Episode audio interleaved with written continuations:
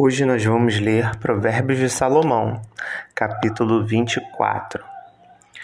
Diz assim: Não tenha inveja dos maus, nem procure ter amizade com eles. Eles só pensam em violências e quando falam é para ferir alguém. Com a sabedoria se constrói o lar e sobre a prudência ele se firma. Na casa da pessoa sábia, os quartos ficam cheios de coisas bonitas e de valor. Ser sábio é melhor do que ser forte. O conhecimento é mais importante do que a força. Afinal, antes de entrar numa batalha, é preciso planejar bem. E quando há muitos conselheiros, é mais fácil vencer. Os provérbios dos sábios são profundos demais para serem entendidos pelos tolos. Quando são discutidos assuntos importantes, os tolos não têm nada para dizer. Quem planeja o mal será chamado de criador de problemas. Os planos dos que não têm juízo são pecados. Todos odeiam quem vive zombando dos outros. Quem é fraco numa crise é realmente fraco. Procure salvar quem está sendo arrastado para a morte. Você pode dizer o problema não é seu, mas Deus conhece o seu coração e sabe os seus motivos ele pagará de acordo com o que cada um fizer. Meu filho, coma mel, pois o mel faz bem. Assim como o favo de mel é doce na sua língua, assim também a sabedoria é boa para a sua alma.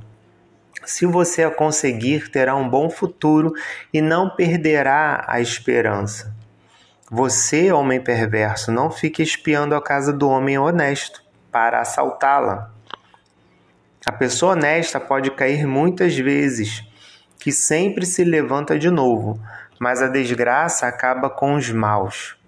Não fique contente quando seu inimigo cair na desgraça.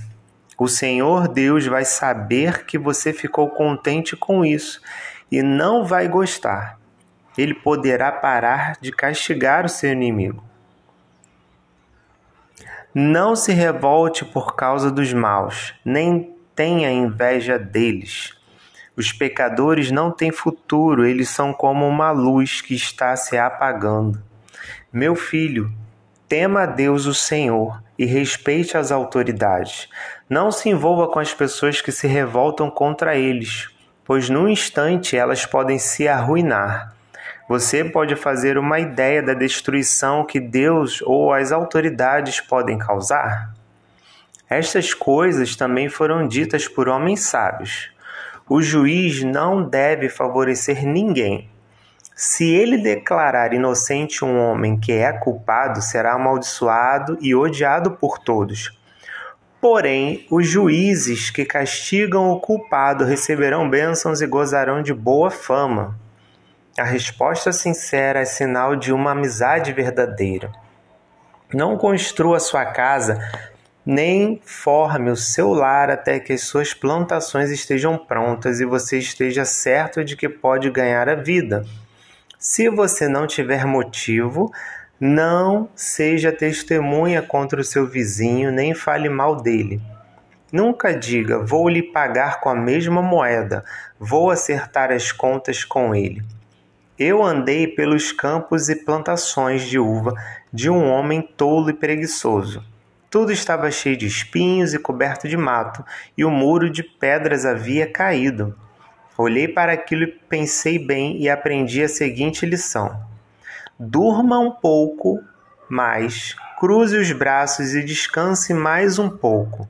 Mas, enquanto você estiver dormindo, a pobreza o atacará como um ladrão armado. Até o próximo, a próxima leitura.